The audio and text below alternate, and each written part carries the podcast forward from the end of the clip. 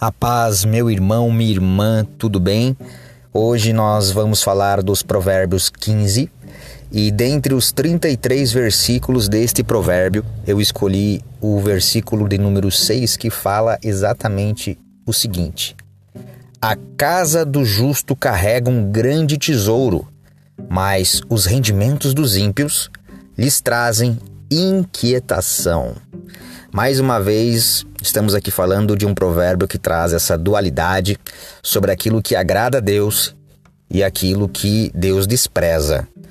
Basicamente, traduzindo de forma bem veemente, a casa do justo transborda o tesouro que é tudo aquilo que está sendo é, transbordado em valores, em escolhas, em condutas, comportamentos com base nas leis do reino no reino dos céus, no reino de Deus, com base nas leis de Deus. Também o homem justo, a mulher, o homem justo, seguem corretamente também as leis dos homens, mas sobretudo são obedientes, obedientes às leis de Deus. Por isso que o grande tesouro da casa do justo está ligado aos valores, novamente, comportamentos, condutas e valores do reino dos céus o reino de Deus. Por outro lado, note que o ímpio tem como seus rendimentos, com base nas suas escolhas, inquietação constante. Veja bem, meu irmão, minha irmã, todas as coisas deste mundo, desta terra, todas as escolhas que nós tomamos com base nas coisas desse mundo, dessa terra, sem a permissão de Deus, elas terminam. É por isso que a inquietação ela é constante. É muito comum isso no avarento.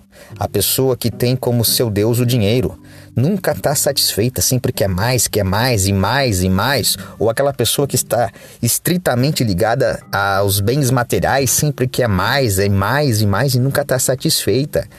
É isso é uma inquietação constante. O coração não está no reino, o coração está nas coisas mundanas nesta terra.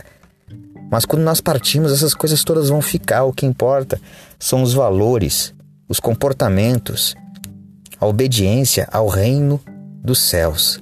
E é isso que realmente importa.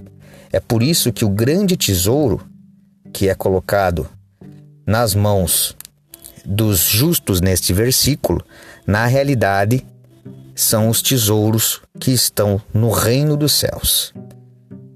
Espero que esse versículo possa lhe trazer sabedoria, reflexão, conforto e que nós possamos sempre fazer as melhores escolhas, com base no reino de Deus.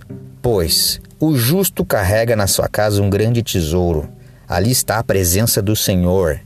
Já o ímpio tem como seu tesouro um rendimento cujo resultado é inquietação constante, pois tudo que se conquista longe do Pai termina. Possamos ter esse entendimento e agradecer a Deus por todas as coisas que Ele tem feito em nossas vidas.